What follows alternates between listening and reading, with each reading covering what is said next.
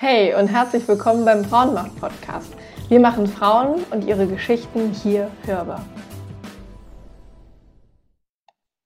Einen wunderschönen guten Morgen, liebe Hanna, und herzlich willkommen im Frauenmacht-Podcast. Hi. Hey, ja, freut mich, dass ich dabei sein darf.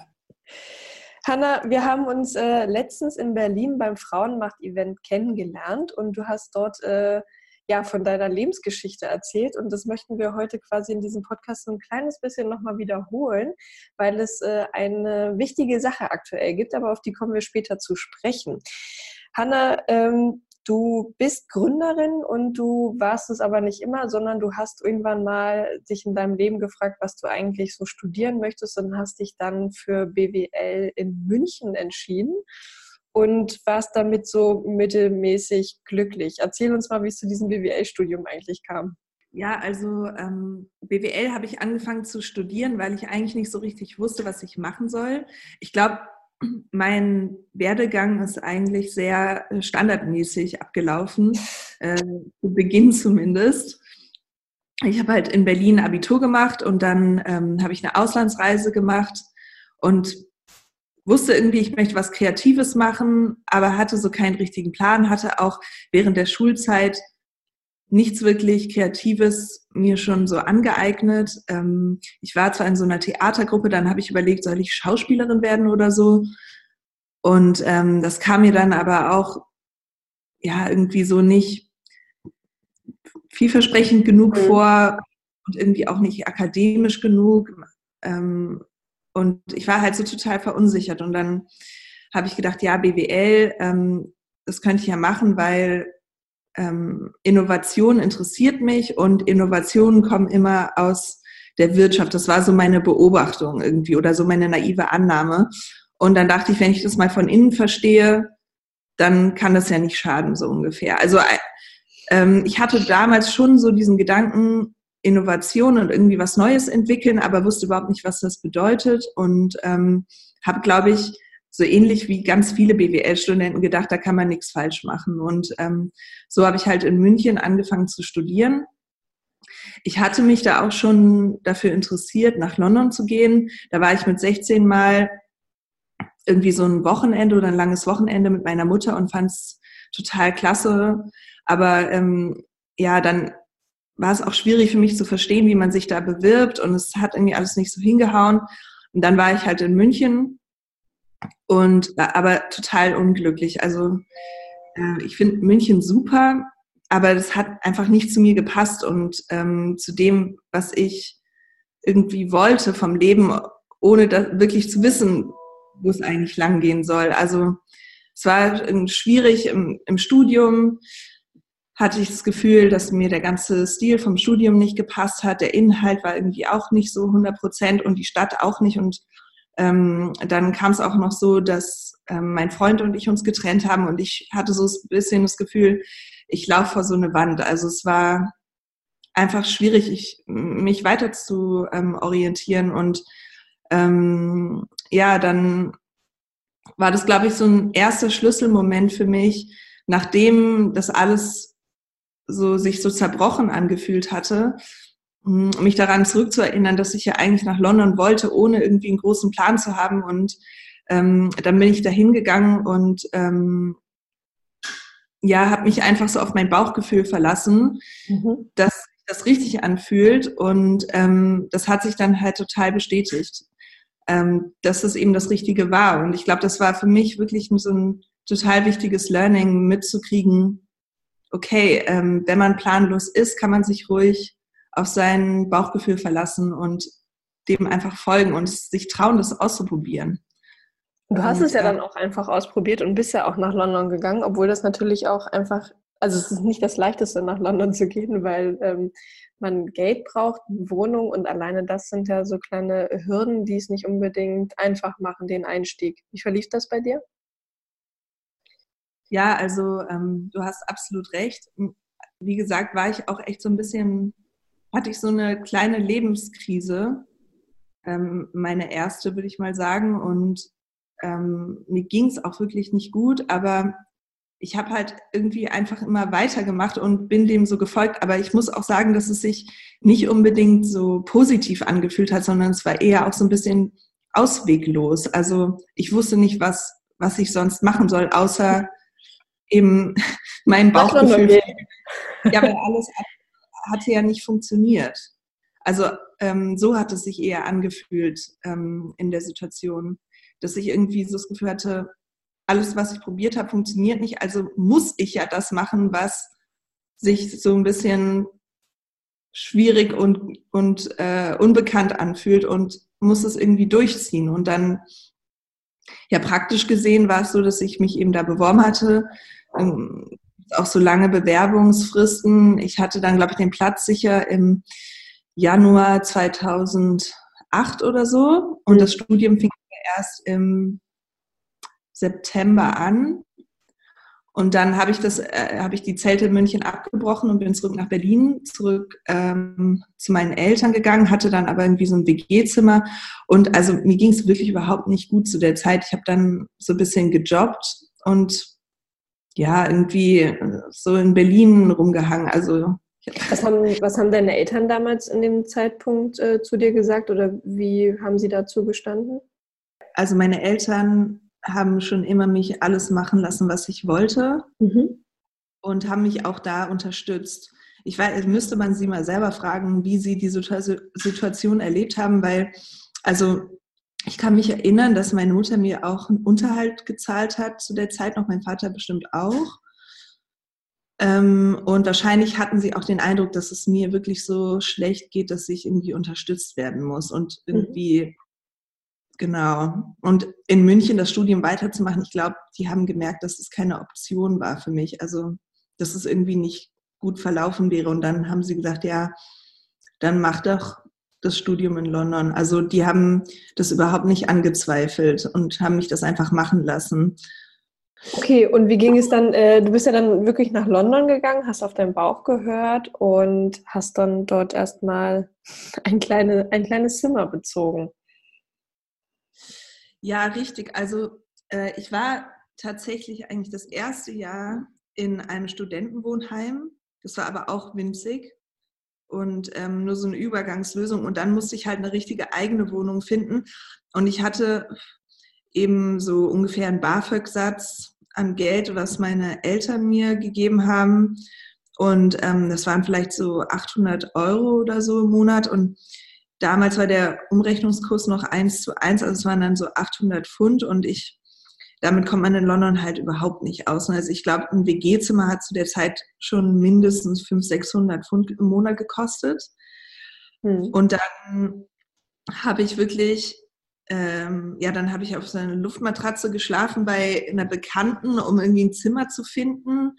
Und ähm, habe mir zig Wohnungen angeguckt, wo teilweise die Bäder verschimmelt waren und also äh, die, sowieso die Bausubstanz in England ist ja unglaublich im Vergleich zu Deutschland. Das ist also wirklich schockierend, alles klein und, ähm, und sch schlecht gebaut und ähm, mega teuer. Und dann war ich total verzweifelt und wusste irgendwie nicht, was ich machen soll. Und dann hatte ich einen, einen Freund von einem Freund, der hatte irgendwie eine WG und die hatten so ein kleines Zimmer neben dem Bad, also auf halber Treppe. Das war vielleicht so fünf, sechs Quadratmeter groß, winzig. Und dann, ähm, und hatte auch so ein, ich weiß nicht, wie man das nennt, so ein Fenster, wo man nicht durchgucken kann, so ein Badfenster halt. Ja, ja. Und dann, ähm, und die hatten das auch so mit Graffiti besprüht und da war auch so ein hässlicher Teppich drin, aber dann meinte ich, äh, ja, okay, ich ziehe da irgendwie ein, weil die wollten dann nur irgendwie 300 oder 340, glaube ich, warm, habe ich dann da gezahlt. Ähm, und das war halt so in meinem Budget drin und ich wollte nicht so eine Situation für mich, wo ich mich verschulden muss oder ja, irgendwie kam mir das auch nicht als Option in den Sinn. Ich habe irgendwie versucht, eine Lösung zu finden, mit der ich halt ähm, irgendwie klarkommen kann, mhm. ohne ähm, ja, einen Kredit aufnehmen zu müssen oder so. Und dann habe ich einfach das, dieses winzige Zimmer selber renoviert. Also ich habe dann den Teppich rausgemacht und selber so ein Bett da reingebaut. Ähm, und dann war das echt so ein total kuscheliges kleines Zimmer. Und ich habe da anderthalb Jahre gewohnt und es war super. Also ja, und das war für mich, das war, ich, ich weiß noch, wie meine Mitbewohner damals, die konnten es überhaupt nicht glauben, dass ich, was ich aus der Kammer gemacht hatte. Ähm, und das hat auch zwei, drei Wochen gedauert oder so, aber ich hatte ja auch Zeit über studiert und ähm, ja, und dann war das echt irgendwie eine super Lösung und ich habe mich da wohlgefühlt und es war, war irgendwie so für mich auch wieder so ein Schlüsselmoment, wo ich gemerkt habe, ja, ähm, man kann wirklich fast alles selber machen. Also man ist, man muss nicht verfallen in so ein Gefühl von, wenn ich das mache, was ich möchte, dann äh, brauche ich irgendwie mehr Geld oder ähm, ja, muss ich irgendwie mehr Glück haben oder irgendwie sowas. Man kann einfach sich mit den Gegebenheiten, die man hat, auch abfinden und dann irgendwie das Beste draus machen. Und das war dann ja auch okay für mich. Und du bist dann ja, also genau, es hat dich nicht abgeschreckt, sondern ähm, du hast das alles gemacht. Du bist nach London gegangen, bist in dein, ich nenne es mal ein kleines Badezimmer, Badezimmer eingezogen und hast das Beste draus gemacht und äh, hast währenddessen ja noch dein BWL-Studium gemacht, aber das war irgendwie ja nicht so richtig das, Richtige für dich, zumindest nicht das Studium an sich. Und dann hast du ein Praktikumsjahr angemeldet und eingereicht und hast in London dann ein Praktikum begonnen. Und zu diesem Praktikum ist es witzigerweise ähm, einfach durch eine Gelegenheit bei einem Abendessen gekommen. Wie kam es zu dieser Praktikumsstelle in London? Ja, also ähm, mit dem BWL-Studium war es so, dass ich dann in London an so einer kleinen Business School war. Ich hatte mir halt nach München überlegt, dann gehe ich zumindest ähm, an so eine Business School, wo es eher so ein bisschen verschulter ist und nicht so große Vorlesungen und so weiter. So ein bisschen praktischer hatte ich mir das vorgestellt. Aber im Endeffekt waren dann da die ganzen angehenden McKinsey und Goldman Sachs Investmentbanker und alle waren irgendwie so nur auf Geld aus und ähm, nicht, dass ich jetzt Geld schlecht finde, aber ich es war irgendwie so, hat sich nicht so authentisch für mich angefühlt und ich wollte aber ja auch erfolgreich sein und dachte irgendwie, okay, ich muss mir da auch ein Praktikum besorgen, so in die Richtung und dann habe ich mich beworben, weiß ich nicht, bei Accenture, bei McKinsey und habe immer keine Antworten bekommen und dachte, jetzt bin ich hier kurz davor zu scheitern, irgendwie es läuft überhaupt nicht bei mir. Und dann war ich bei einem Freund äh, zum Abendessen eingeladen, zu so einem Dinner mit so Leuten, die auch so ein bisschen älter waren als ich. Und dann ähm, hat einer von denen so ganz angeberisch irgendwie erzählt, ja, er gründet jetzt sein eigenes Startup und es wird total cool. Und ähm, ich kannte den nicht so richtig, aber dann habe ich halt so gesagt, ja, äh, hallo, kann ich nicht bei dir ein Praktikum machen, weil ich eben dieses Praktikumsjahr schon angemeldet hatte. Und ähm, okay. ja, dann meinte er so, pff, ja, vielleicht, warum nicht? Gib mir deine E-Mail-Adresse. Und dann haben wir uns irgendwie getroffen und dann habe ich bei ihm angefangen und war die erste, der erste Vollzeitangestellte in diesem Startup und hatte dadurch unglaubliche Möglichkeiten. Und zwar war ich dann eigentlich nach zwei, drei Monaten komplett alleine verantwortlich für den ersten Kunden. Das war die Deutsche Bank. Und wir haben für die eine Softwarelösung entwickelt, wo ich dann das komplette Account Management gemacht habe. Also es war eigentlich ein Pro Projektvolumen von über zwei Millionen Euro, was ich verwaltet habe, obwohl ich eigentlich nur Praktikant war. Und das wäre natürlich, wenn ich irgendwie so in so ein ganz normales Praktikum gegangen wäre, dann hätten die mir Aufgaben gegeben, wie irgendwelche PowerPoint-Präsentationen zurechtdrücken oder irgendwie sowas und niemals so viel Verantwortung. Und ich, es war halt ein Riesenglück, weil ich so viel gelernt habe dadurch und eigentlich halt so einen Karrieresprung gemacht habe dadurch und sofort in so einer Position war, die man sonst erst so nach vier, fünf Jahren erreicht. Und natürlich hat mich das auch teilweise überfordert, aber ich hatte eben auch diese Beziehung mit dem ähm, mit dem Gründer, die sehr freundschaftlich war und der hat mich auch unterstützt und ähm, mir auch vertraut und irgendwie auch mir vertraut, Fehler zu machen. Genau, und ähm, Hattest ja, du eigentlich irgendwelche Bedenken, als du an diesem Abend ihn gefragt hast, ob du ein Praktikum bei ihm machen kannst? Also hat es, dir, hat es dich Überwindung gekostet oder war das einfach auch so ein Bauch-Intuition-Ding? Und ich frage jetzt einfach mal. Ja, ja klar. Ähm, hm. Also es war so ein bisschen eigentlich ähnlich wie mit der Situation, als ich dann überhaupt nach London gegangen bin. Ich würde, also ich erinnere das so, dass ich das Gefühl hatte, es gab, mir haben irgendwie die Optionen gefehlt. Also ich habe ich hab das gefragt, weil ich nicht so richtig wusste, was ich sonst noch machen soll. Ja. Ähm, aber warst ja. du schon, also warst du auch irgendwie, ähm, hattest du Ängste, warst du gestresst und in dem Moment hast du halt gesagt, okay, gut, irgendwie muss ich mir eine Lösung einfallen lassen und dann frage ich jetzt einfach mal. Also so, dass man quasi wirklich auch. Ich glaube, das war einfach spontan. Ja. Also ich habe einfach spontan gefragt, ähm, ohne groß drüber nachzudenken. Ja. Scheint saß mir dann ja irgendwie auch mit einem Glas Wein oder so und dann habe ich einfach so spontan, man, weiß nicht, Fragen schadet nicht, ne? Absolut. Man kann Nein sagen, aber dann äh, ist das auch nicht schlimm, dann fragt man jemand anderen. Genau. Du hast ja sehr viel gelernt, sehr viel äh, Zeit verbracht und es ist ja dann auch später dein äh, Vollzeitjob geworden in diesem Startup.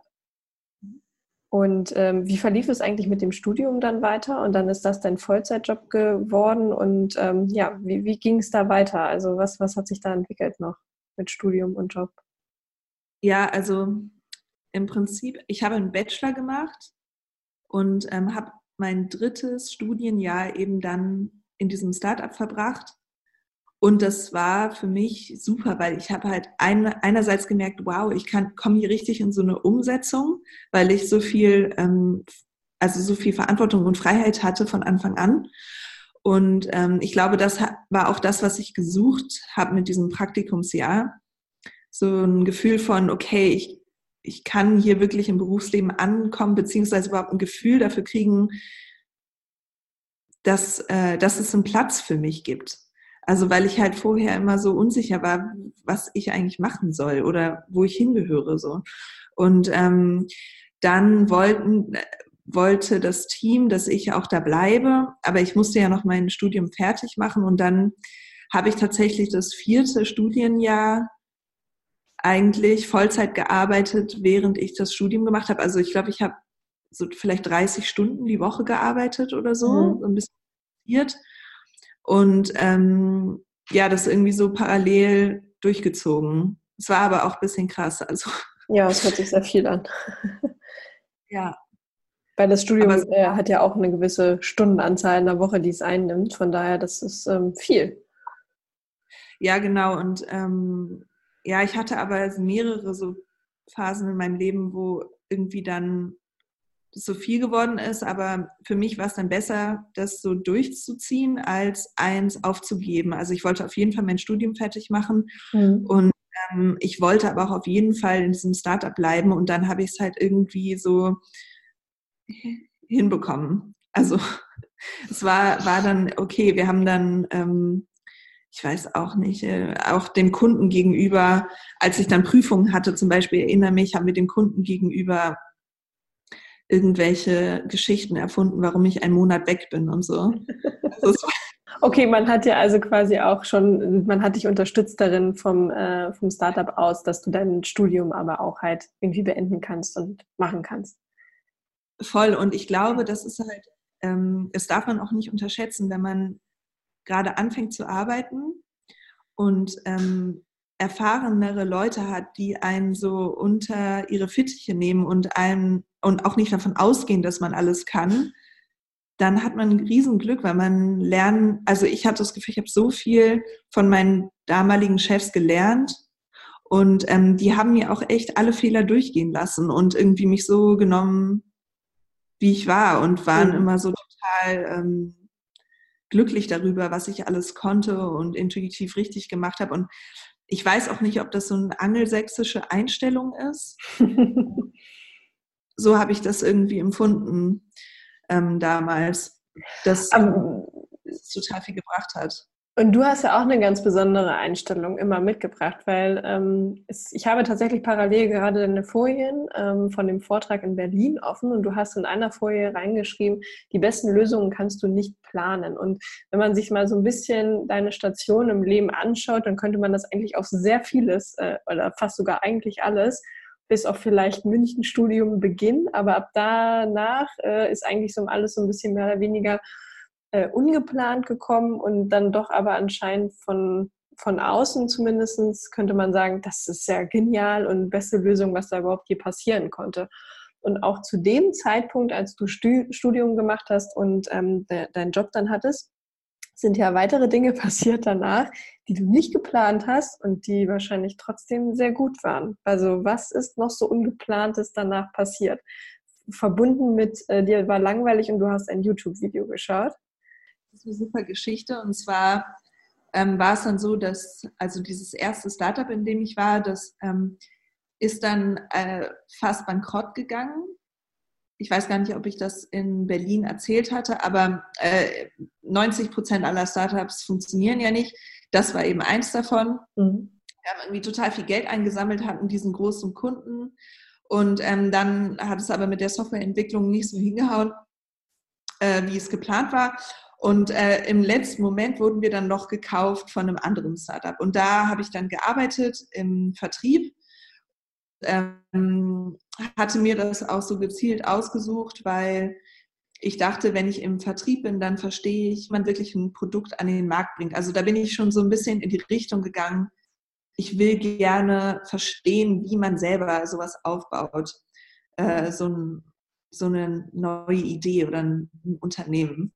Ähm, und ähm, habe mich aber natürlich auch ab und zu dann gelangweilt an der Arbeit und ähm, habe dann bei, bei, hoffentlich in der Mittagspause, aber wahrscheinlich irgendwann am Nachmittag Videos geguckt und ähm, bin dann auf ein Video gestoßen von Lily Cole. Lily Cole ist so eins der Supermodels von vor zehn Jahren gewesen ähm, aus London und ähm, hat zu der Zeit eine App entwickelt, ähm, bei der es darum ging, Leuten zu helfen, sich gegenseitig Sachen zu schenken. Also sie hat das immer so Giving Economy genannt. Äh, also die Idee ist, dass Leute eigentlich gerne Sachen geben und sie hat versucht, so ein soziales Netzwerk aufzubauen, wo man sich Sachen einfach schenken kann, ohne dass man ähm, Geld austauscht. Und ähm, ich habe da hat sie so einen Vortrag gehalten bei äh, Wired, glaube ich, war das, so eine Konferenz, um das Projekt vorzustellen. Und ich habe dieses YouTube-Video gesehen und dachte so, wow, das ist ja genau das, was, also was ich auch schon immer machen wollte oder so von der Mission her irgendwie halt den Menschen zu helfen, das zu machen, was sie so intrinsisch aus sich heraus auch fühlen, halt irgendwie Gutes tun zu wollen.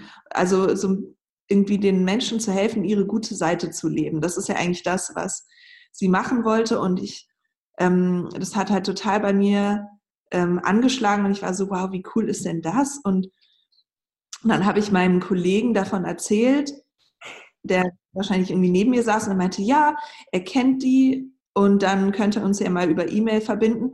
Und dann habe ich ihr eine E-Mail geschrieben und dachte auch so, Gott, so eine Celebrity, die wird ja eh nicht antworten. Mhm. Also schreibe ich einfach genau das rein, was ich denke und habe das gemacht und dann hat sie auch gleich geantwortet und fand das total cool. Also es ist äh, auch bei ihr dann halt so rübergekommen, authentisch. Ja, und du hast ja und, mit ihr dann auch deine Vision und Mission, also das, was dich auch so antreibt, hast du ja mit ihr geteilt in dieser E-Mail, ne? Ja, genau. Und ja. Ähm, irgendwie habe ich dann eben auch so meine eigene Reise eigentlich mit ihr begonnen, weil ich dann anderthalb Jahre bei ihr an dem Projekt mitgearbeitet habe, ähm, so am Wochenende oder abends oder ja, ähm, während, also so Volunteering-mäßig. Und genau, es war irgendwie eine super coole Erfahrung für mich, dass eben wenn ich darauf höre, was sich für mich authentisch und richtig anfühlt, wenn ich das einfach mitteile, dass dann solche, ja, in Anführungsstrichen Zufälle passieren, und man auf einmal Teil so eines coolen Projekts ist. Also so ein bisschen so aus dem Nichts heraus. Also äh, schon ein bisschen äh, abgefahren irgendwie gewesen. Aber ich dachte so, ja, krass, also anscheinend, also das war so für mich das, was ich daraus mitgenommen habe, irgendwie anscheinend, wenn man wirklich sich darauf verlässt, was sich richtig anfühlt, ja, dann können solche Sachen passieren. Und genau deswegen war so für mich das Learning daraus, auf seine eigene Vision zu hören und es dann auch mitzuteilen. Ähm, egal, ob man jetzt einen Plan hat oder nicht. Die Learnings, die du heute alle beschreiben kannst, waren die eigentlich zu dem damaligen Zeitpunkt ja auch schon so klar? Also, dass du immer quasi auch relativ gut reflektieren oder begreifen konntest, was du da gerade gemacht hast? Ich glaube, dass, ähm, also diese Learnings habe ich mir ja für den Vortrag überlegt. Ich, ich kann mich aber erinnern an alle diese Situationen und dass ich so ein Gefühl von Dankbarkeit hatte und mhm. auch wusste, dass es nicht so ganz äh, selbstverständlich ist, dass, dass es möglich ist. Also daran erinnere ich mich, dass ich irgendwie so eine totale Dankbarkeit empfunden habe und auch ja irgendwie einfach so eine Freude darüber, dass sich das ergeben hat. So eher. Und es äh, haben sich weitere Dinge dann noch ergeben. Ähm, du hattest den Drang nach Unabhängigkeit und hast 2015 etwas getan und hast auch in den Vortrag ein Foto eingearbeitet. Ich glaube, das müssen wir auch irgendwie nochmal über Social Media posten, weil dieses Foto ist grandios. Beim Vortrag selber hast du auch gesagt, es ist vielleicht nicht das optimalste Foto von dir, aber du erscheinst auf jeden Fall sehr glücklich auf diesem Foto.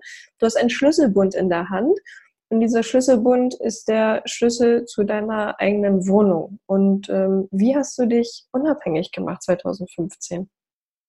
Was für mich ähm, zu der Zeit wichtig war, war eben so das Thema finanzielle Unabhängigkeit, weil ich habe gemerkt, ich möchte gerne irgendwie was eigenes machen und habe keinen richtigen Plan dazu. Aber so wirklich so eine Angestelltenkarriere kam, ich wusste schon, dass es nicht so richtig in Frage kommt für mich. Und ähm, dann habe ich mitbekommen bei so älteren Freunden, dass sie eben eigene Wohnungen hatten und habe gesehen, was für einen Effekt das hat darauf, wie die im Leben stehen, dass sie eben keine Miete zahlen müssen oder ein Einkommen haben durch die Miete. Ähm, und ähm, dachte, ja, vielleicht kann ich das irgendwie auch hinbekommen. Und dann habe ich ähm, auch einen hochbezahlten Job gehabt und gespart und eine eigene Wohnung gekauft. Und dieses Foto, ähm, was ich hier auch gerade vor mir sehe, ist wirklich schrecklich. ähm, da sehe ich irgendwie aus, als ob ich eine Woche nicht geschlafen hätte. Aber es ich glaube, das reflektiert vielleicht auch so ein bisschen, was für eine Anstrengung eben auch einherging, damit es umzusetzen. Ähm, aber dann habe ich es wirklich geschafft und eben eine eigene Wohnung gekauft und ähm, ja, ähm, eben mich dadurch so finanziell unabhängig gemacht. Eben eine Möglichkeit zu haben, ein Einkommen, was, wofür man halt nicht arbeiten muss, zu generieren. Also so ist es für mich jetzt noch nicht, weil ich habe natürlich einen Kredit auf der Wohnung, mhm. aber so tendenziell, ich glaube, es ist total wichtig, solche Weichen zu stellen, ähm, wenn, wenn, man, wenn man kann, irgendwie auch wenn man noch jünger ist, um eben aus diesem Trott rauszukommen, dass man alles Geld, was man erarbeitet, immer wieder ausgeben muss. Also das war so ein bisschen so der Gedanke dahinter für mich. Und äh, genau. äh, was ich sehr spannend finde an dieser Sache ist auch, ähm, wir haben im Vorgespräch kurz darüber gesprochen, du hast ja dann auch Geld gespart, das hast du dir halt vorgenommen, du hast andere Menschen gefragt, wie das geht und so weiter. Und das sind ja alles Dinge, was ja auch jeder machen kann. Ne? Also auch in seinem, ähm, in seinem Feld oder in seinem Dasein kann ja jeder irgendwie schauen, ähm, wie ist es möglich, dass ich meine Unabhängigkeit oder das, was ich mir halt so gerne irgendwie aufbauen möchte, erreichen kann.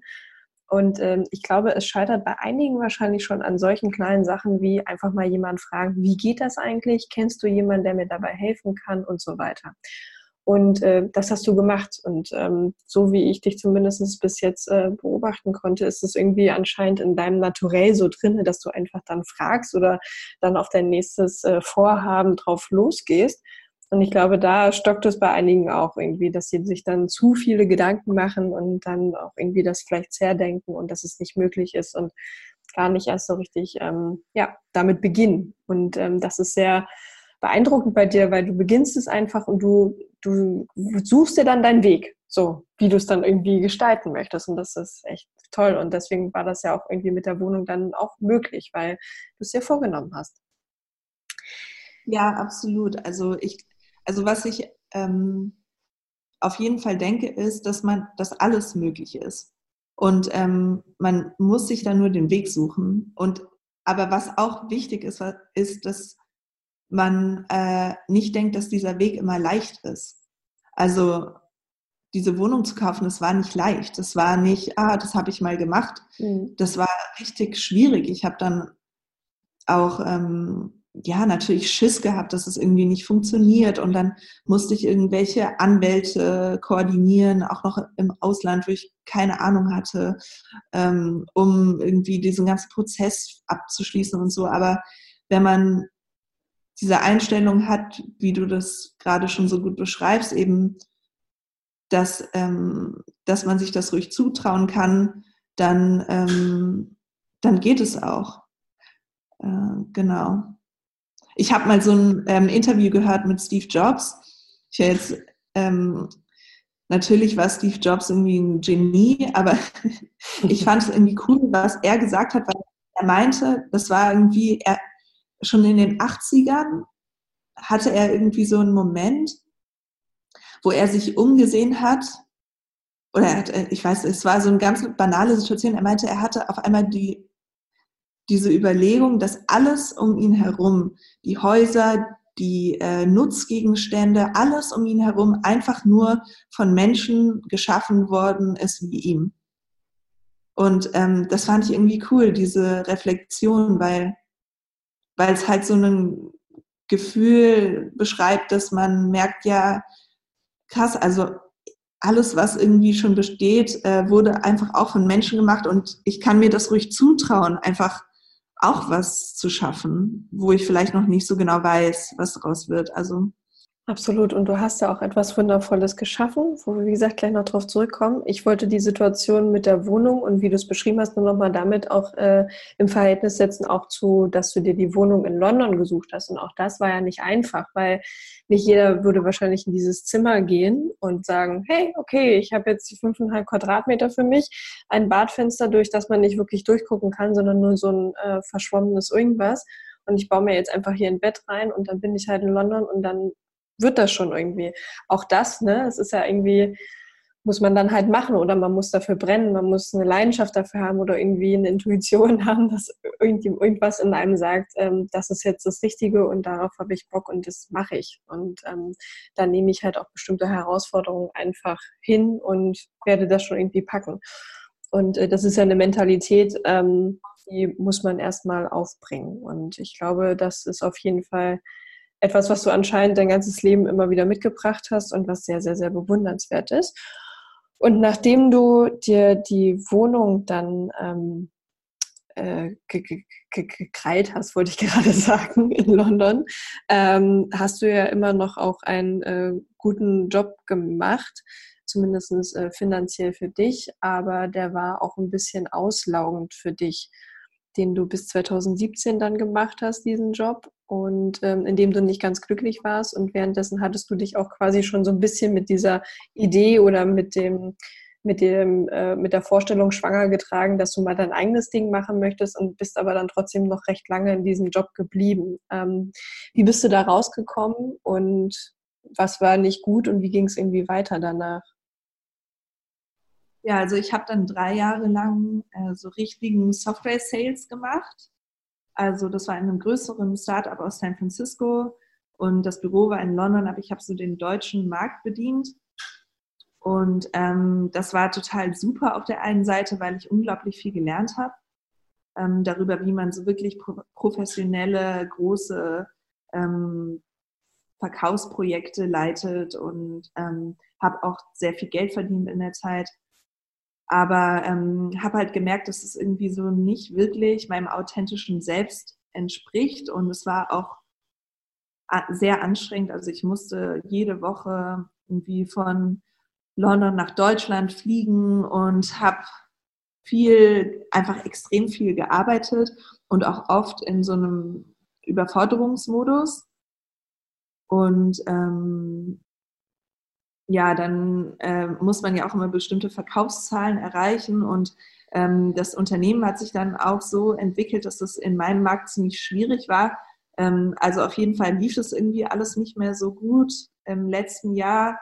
Und dann habe ich versucht, mir zu überlegen, wenn ich ein eigenes Startup machen will, weil das war schon immer so ein Gedanke, den ich hatte, was ich dann machen soll, aber habe dann irgendwie, das, da war ich auch noch dabei, die Wohnung zu renovieren. Die war übrigens eine Bruchbude, als ich die gekauft habe. Also es war irgendwie so alles auf einmal, so diese Überforderung im Job, die Renovierung und dann war es irgendwie so, okay, Mist, ich muss mir einen neuen Schritt, einen neuen, neuen Weg irgendwie suchen. Ja, und dann ähm, war der Job irgendwann im März 2017 war es irgendwie so an dem Punkt, wo es da nicht weiterging und es nicht mehr gepasst hat und ähm, äh, auch mein Chef gesagt hat, dass es irgendwie nicht mehr passt und ich so wieder so ein Gefühl hatte von irgendwie so einer Mischung aus, ich habe hier alles gegeben, ich bin komplett überfordert von allen möglichen Bereichen in meinem Leben und irgendwie es geht nicht weiter und halt so ein Gefühl, dass so ja, wie ich auch meinte, so ein bisschen so wie die Sache in München, also so ein bisschen wie vor eine, so eine Wand zu laufen oder so. Und mhm. ähm, ja, ich habe dann lange daran geknabbert, so dass es in dem Job nicht mehr so gelaufen ist am Ende. Aber irgendwann bin ich zu dem Punkt gekommen, dass ich einfach meine Einstellung auch geändert habe dazu und überlegt habe, ja, vielleicht war es halt auch einfach nicht die richtige Position für mich und ich bin aber trotzdem da geblieben und irgendwie habe eher so für mich entschieden, dass ich da einfach vielleicht zu lange geblieben bin und mich nicht weiter bewegt habe und dass ich, dass es sich deswegen wie so ein Scheitern angefühlt hat. Und ähm, ja, ich glaube, dieser Blick darauf hat mir total geholfen, irgendwie ähm, nicht so eine negative Einstellung mir gegenüber zu entwickeln. Ähm, genau das war so diese Phase. Und dann habe ich eben mit meinem eigenen Startup begonnen. Das war halt schon so parallel. Also ich habe so einen Startup-Kurs in London gemacht, schon 2016. Da ging es einfach nur darum, so äh, das nannte sich so Idea Generation. Also wir haben echt so ganz naiv angefangen mit so Seminaren dazu, was ist unsere Mission im Leben, wofür stehen wir wirklich authentisch, und ähm, ja, so aus diesem Kurs heraus, das ging so über drei Monate, das waren immer so Wochenendseminare, da hatte ich schon irgendwie so einen groben Plan für mein Startup entwickelt. Und den hatte ich dann eben, als dieser Job zu Ende war. Aber ich wusste noch überhaupt nicht, wie es weitergehen soll. Und ich weiß noch, wie ich irgendwie bei irgendwelchen äh, Dinnern war mit meinen ehemaligen Kollegen und versucht habe, den so positiv rüberzubringen, warum ich jetzt gehe und zu sagen, ja, ich mache jetzt mein eigenes Startup und die haben mich alle so angeguckt, so, mm -hmm, ja klar. so, mm -hmm. Mach mal. Mach mal, äh, ja, klingt gut. Mode, was? Spinnst du? Wir machen hier Software. Also so, weißt du, so wirklich. Ja, nicht zusammenpassend. Nee, die dachten, ich will einfach nur nicht äh, so gescheitert sein oder irgendwie sowas. Ich, so habe ich mich äh, da gesehen gefühlt. Aber ja, da musste ich dann irgendwie auch durch. Also es war dann ja auch okay. Und aus diesem Workshop, äh, den du gemacht hattest dann 2016, hattest du ja für dich irgendwie besser begreifen können, was eigentlich so ein bisschen deine Vision ist, was du machen möchtest. Und dass da auch dann das Thema Nachhaltigkeit äh, vorangekommen ist und so eine Idee und Vorstellung davon, was du vielleicht machen könntest, wolltest. Und deswegen hat sich dann auch die Idee gereift zu dem, was du dann heute machst. Und es kam, glaube ich, von einem Freund dann den, der Vorschlag oder die Idee, was du dann so machen könntest. Oder wie, wie, wie kam es dann eigentlich zu der Idee, was du heute wirklich handfestes in der Hand hast als Produkt? Wie kam es dazu? Ja, also ich habe in diesem äh, in diesem Startup-Kurs in London halt ganz naiv angefangen und war dann irgendwie so auf dem Trichter, okay, ich möchte irgendwas machen. So ein bisschen, was auch mit diesem Thema von Lily Cole zu tun hatte, nämlich also den Menschen dabei helfen, irgendwie mehr im Einklang mit sich selber zu sein, eigentlich in der Art, wie sie leben, in der Art, wie sie miteinander umgehen und vielleicht auch mit der Umwelt. Also das war so ganz grob das Thema. Und dann habe ich gedacht, okay, äh, wie kann man das denn in einem Unternehmen umsetzen, in einem Startup? Und habe dann überlegt, in welche, okay, Nachhaltigkeitsprodukte vielleicht. Habe dann wirklich richtig naiv einfach angefangen mit so Umfragen, einfach an alle Bekannten und Freunde geschickt, in welche kurzen Umfragebögen, äh, was für Produkte würdet ihr gerne nachhaltig konsumieren, aber tut ihr nicht und irgendwie so in die Richtung. Und dann kam eigentlich immer zurück, ja, Mode. Also eigentlich alle haben gesagt, ich möchte gerne nachhaltige Mode kaufen, aber ich tue es nicht. Mhm. Und da habe ich gedacht, ja gut, dann, dann muss es ja irgendwie einen Grund für geben und irgendwie auch eine Lösung. Und dann habe ich mich wirklich zwei Jahre, also es ist ja jetzt zweieinhalb Jahre her, immer weiter Schritt für Schritt da so herangetastet und weil ich eben aus dieser Startup-Welt komme, habe ich auch die Sache so ein bisschen hintenrum aufgezogen. Also nicht gesagt, das ist meine Idee und die setze ich um, sondern eher so, das ist das Problem, was die Leute haben. Und jetzt erforsche ich mal, was man vielleicht da machen kann und habe ganz viel Workshops gemacht mit Leuten, mit denen ich zusammengearbeitet habe oder mit Freunden. Und ich hatte ja vorhin im Vorgespräch schon zu dir gesagt, ich habe eher so das Gefühl, das, was jetzt ähm, wir auch in der Crowdfunding-Kampagne ähm, anbieten, ist eigentlich eine Koordination von Ideen anderer, die ich irgendwie betrieben habe. Also ich habe eigentlich die Ideen von ganz vielen Leuten, mit denen ich zu, gesprochen habe, irgendwie so zusammengeführt und halt so weiterentwickelt über die Monate, die ich mich jetzt schon damit beschäftige. Also ich würde nicht sagen, dass es wirklich meine Idee gewesen ist. Aber du warst eine gute Zuhörerin. Ja, ich hoffe doch. Was ist dabei rausgekommen, als du zugehört hast? Was ist für ein Produkt entstanden? Also, ich hatte ja schon gesagt, so meine Aufgabenstellung war, nachhaltige Mode zugänglicher zu machen für alle, die eigentlich nachhaltige Mode konsumieren wollen oder das klingt so abstrakt, also die gerne nachhaltig ihre, ihre Klamotten kaufen wollen. Mhm. Und ähm, am Anfang habe ich gedacht, ja, die Leute brauchen einfach nur mehr Informationen dazu, wo das Produkt herkommt. Das war so meine Hypothese. Und dann dachte ich, ja, vielleicht kann ich irgendwie eine Plattform bauen, wo man die Menschen treffen kann, die das Produkt hergestellt haben. Irgendwie so. Mhm. So habe ich eigentlich angefangen. Und dann habe ich ähm, das immer weiterentwickelt und habe dann gemerkt, nein, was die Leute eigentlich wollen, sind zwei Kernsachen. Einmal wollen sie, dass es einfacher ist, ähm, nachhaltige Mode zu kaufen. Also fast so ein Minimalismus-Ansatz. Ähm, die Leute wollen, dass ihr Leben vereinfacht wird, nicht irgendwie verkompliziert, weil unsere Welt ist schon so kompliziert. Was alleine wenn ich irgendwie mein Handy aufmache und angucken muss, wie viele Social Media Apps und was E-Mails und was ich alles verwalten muss. Irgendwie, ich habe so das Gefühl, die Leute wollen Einfachheit wieder. Und ähm, also das war so ein Ding. Und eben, und weil Mode ja auch immer ein Ausdruck ist davon, was so der Zeitgeist ähm, gerade hergibt, ähm, haben wir eben ein, ein Alltagsoutfit entwickelt, ein äh, Outfit, was man eigentlich zu allen Gelegenheiten anziehen kann. Das war so die Lösung zu diesem Punkt. Und ähm, das, der, die zweite Problemstellung war oder die zweite Erkenntnis war, dass die äh, Leute einen Ansatz wollten, der es einfach macht, ähm, so was ich Zero Waste Lifestyle nenne, zu ermöglichen. Also es ist so eine Mischung aus Convenience und dass man eben nachhaltig lebt. Also dass ein nachhaltiger Lifestyle nicht so kompliziert ist, dass ich nicht äh, morgens aufstehe und erstmal mir äh, Gedanken über 20 Sachen machen muss, damit ich irgendwie nicht extra toxischen Müll produziere. Und also ich hatte so das Gefühl, die Leute sind fast gelähmt davon, ja. ähm, das mit dieser Nachhaltigkeitsaufgabe. Äh, und deswegen haben wir eben zu diesem Alltagsoutfit so einen Komplett-Service entwickelt, wo wir anbieten, also erstmal haben wir das ähm, Outfit so entwickelt, dass es komplett biologisch abbaubar ist, also keinen nachhaltigen Müll verursacht und ähm, dass man es mit einem mechanischen Recyclingpartner in neues Garn umwandeln kann.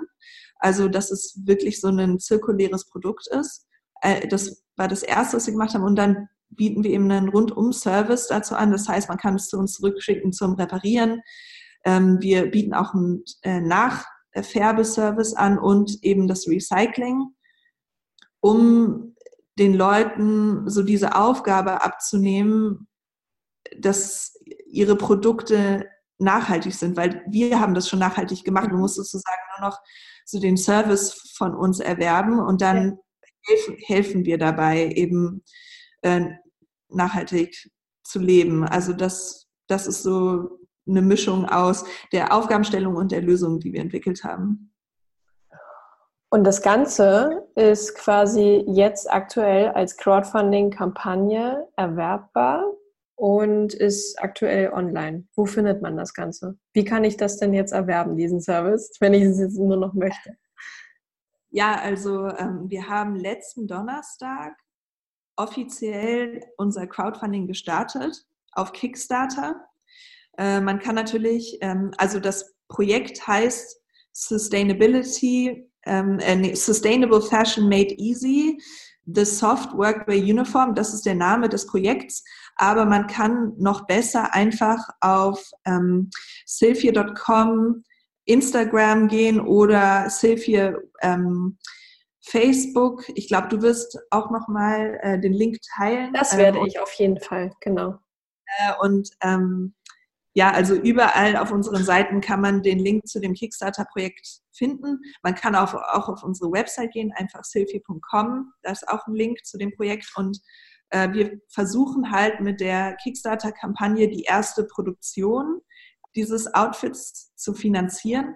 Es ist nämlich so, dass es in der Mode so Mindestabnahmemengen gibt. Also man kann nicht einfach nur mit einem Stück anfangen, sondern man hat immer so eine Mindestbestellmenge. Ähm, Gerade ähm, bei den Stoffen und wenn man verschiedene coole Farben färben möchte, was wir machen wollen, weil wir bieten das jetzt in so einem äh, Schwarz an, in Weiß und in so einem knalligen Blau. Und wir würden gerne natürlich da noch mehr Farben machen, aber einfach nur, um erstmal diesen Start zu schaffen, machen wir eben diese Kampagne und ähm, genau. Es wäre total super, da Unterstützung von anderen äh, Mitgliedern hier von Frauenmacht zu bekommen. Absolut. Wie gesagt, die ganzen äh, Links werden es auf jeden Fall in der äh, Podcast-Informationsbox äh, noch geben. Genauso wird es auch äh, das Ganze geteilt werden. Und es gibt noch eine lustige Geschichte, auch zu dem Crowdfunding-Video. Ähm, das hattest du nämlich, also unser Event in Berlin ist noch nicht so lange her. Ich weiß es ehrlich gesagt gar nicht mehr. Es ist eine Woche oder anderthalb Jahre oder sowas in dem Dreh. Ähm, und äh, da bist du gerade so ein bisschen reingehetzt äh, in die Event-Location und hattest dann erzählt, was du an dem Tag quasi noch gerade selber irgendwie fertiggestellt hast. Nämlich es ging um die, um den Text, äh, Tonspur, also um den Off-Text äh, für das Crowdfunding-Video. Was ist da passiert? ja, das ist eigentlich ein super Beispiel wieder davon, wo ich irgendwie äh, keinen Plan hatte und dann sich doch was ergeben hat durch die Hilfe ähm, einer anderen Person. Und zwar war es so, dass unsere, ähm, unser Video, also der Ton und auch der Text für das Crowdfunding-Video war irgendwie überhaupt nicht so toll. Und ähm, es war so eine Woche vor dem Go Live, also ja, das muss jetzt irgendwie anderthalb Wochen her sein. Ähm, und ähm, dann habe ich dann hat die, äh, die Freundin von mir, die das Video äh, geschnitten hat, gesagt, ja, sie hat irgendjemanden getroffen, der Tonexperte ist. Und dann habe ich den angerufen, so aus, wieder aus dem Gefühl heraus von, ich habe hier jetzt echt keine andere Lösung, habe einfach zu mir gesagt, pass auf, ich mache das und ich habe keine Lösung. Äh, weißt du irgendjemanden oder kannst du, mein, äh, kannst du mir irgendwie helfen? Und meinte, ja gut, ich mache Texte für Werbekampagnen und ich baue zwar gerade meine Wohnung um, aber halt komm halt rum. Und dann, saßen wir in so einer spanischen Tapas-Bar. Der, ähm, äh, der Typ heißt Luis, äh, kommt aus Leeds und ist irgendwie so total cooler Typ. Ähm, hat dann erstmal zwei Bier und Espresso für uns bestellt und dann hat er da in anderthalb Stunden das ganze Skript nochmal komplett umgeschrieben. Also ich würde sagen, mal zehn mindestens verbessert von dem, was es vorher war. Und dann haben wir das total professionell in seinem Studio aufgenommen. am Tag, als ich den Vortrag bei euch gemacht habe. Genau, und dann haben wir es irgendwie noch zusammengemixt und jetzt ist es, also viele Leute haben zu mir gesagt, wow, wie professionell der Ton ist und so. Und ich denke nur so, ja, ihr habt ja keine Ahnung. der Weg dorthin war steinig. Genau so ist es. An dieser Stelle würde ich auf jeden Fall nur allen empfehlen, sich das Video auf jeden Fall mal anzuschauen, um zu kontrollieren, ob der Ton wirklich so gut gelungen ist und gleichzeitig mal einen Blick darauf zu werfen, ähm, welche coole, nachhaltige Mode du dort äh, entworfen hast und anbietest. Ich bin fest davon überzeugt, Hanna, dass wir noch viele verrückte andere Geschichten von dir hören werden, weil das äh, Leben ist ja noch lange nicht zu Ende und auch äh, dein Label ist, glaube ich, erst quasi am Start von dessen, was da so alles passieren wird. Gibt es äh, vielleicht sogar schon äh, noch weitere Pläne? Also es gibt, wird noch weitere Farben dann irgendwann geben? Gibt es noch andere Pläne? Soll es noch weitere Sachen geben? Oder bleibt es ähm, bei diesem äh, einen besonderen Anzug vor allem im Mittelpunkt? Also wir haben jetzt zu dem Anzug bieten wir ja schon einen Pullover an, man es kombinieren kann. Also wir haben im Moment eigentlich drei Produkte, die Jacke, die Hose und den Pullover. Und ähm, ich würde es gerne weiterhin so machen, mir nicht selber irgendwelche tollen äh, Erweiterungen ausdenken, sondern weiter mit den Kunden sprechen und gerade wenn das auch wächst, eben die Kunden mit einbeziehen da rein, was wir als nächstes machen. Also es gibt viele verschiedene Möglichkeiten. Es könnte einfach eine ganze Produktpalette an so coolen, stylischen Basics werden. Es könnte aber auch dahin gehen, dass wir eher so ähm, auch maßgeschneiderte Sachen machen. Oder ähm, was ich halt auch wirklich möchte, ist diesen Rundum-Service zu erweitern. Also ich kann mir auch vorstellen, dass es wirklich wie so ein ähm, dass wir einen Service für den ganzen Kleiderschrank anbieten und ähm, eben den ganzen Kleiderschrank nachhaltig machen. Also irgendwie so in die Richtung, dass man uns alle seine Klamotten zum Recyceln schicken kann und wir das ähm, eben versuchen, nach Möglichkeit in äh, neues Garn zu recyceln oder ähm, dass wir so weit gehen, dass wir irgendwie die, das richtige Waschmittel verschicken. Keine Ahnung. Also ich kann mir da tausend Sachen vorstellen, aber wir werden sehen, was sich ergibt. Und ähm, ich bleibe einfach offen dafür, eine Lösung zu entwickeln, die den Leuten auch äh, wirklich was bringt. Das finde ich mega. Ich glaube, der Dialog äh, mit den Leuten, mit einer Community oder mit den potenziellen Kunden und Kundinnen ist ja am Ende des Tages eigentlich die beste Lösung für beide Seiten. Von daher finde ich das einen äh, sehr guten Ansatz und ich glaube, das ist auch es ist, äh, weil ich kenne es sehr gut von Frauenmacht. Äh, Frauenmacht hat sich auch eigentlich nur daher entwickelt, weil wir im Dialog mit den Frauen und, und Menschen oder Männern, wie auch immer alle sind, die da irgendwie unterwegs sind und was sie so gerne haben möchten, äh, was sie hören möchten und was nicht.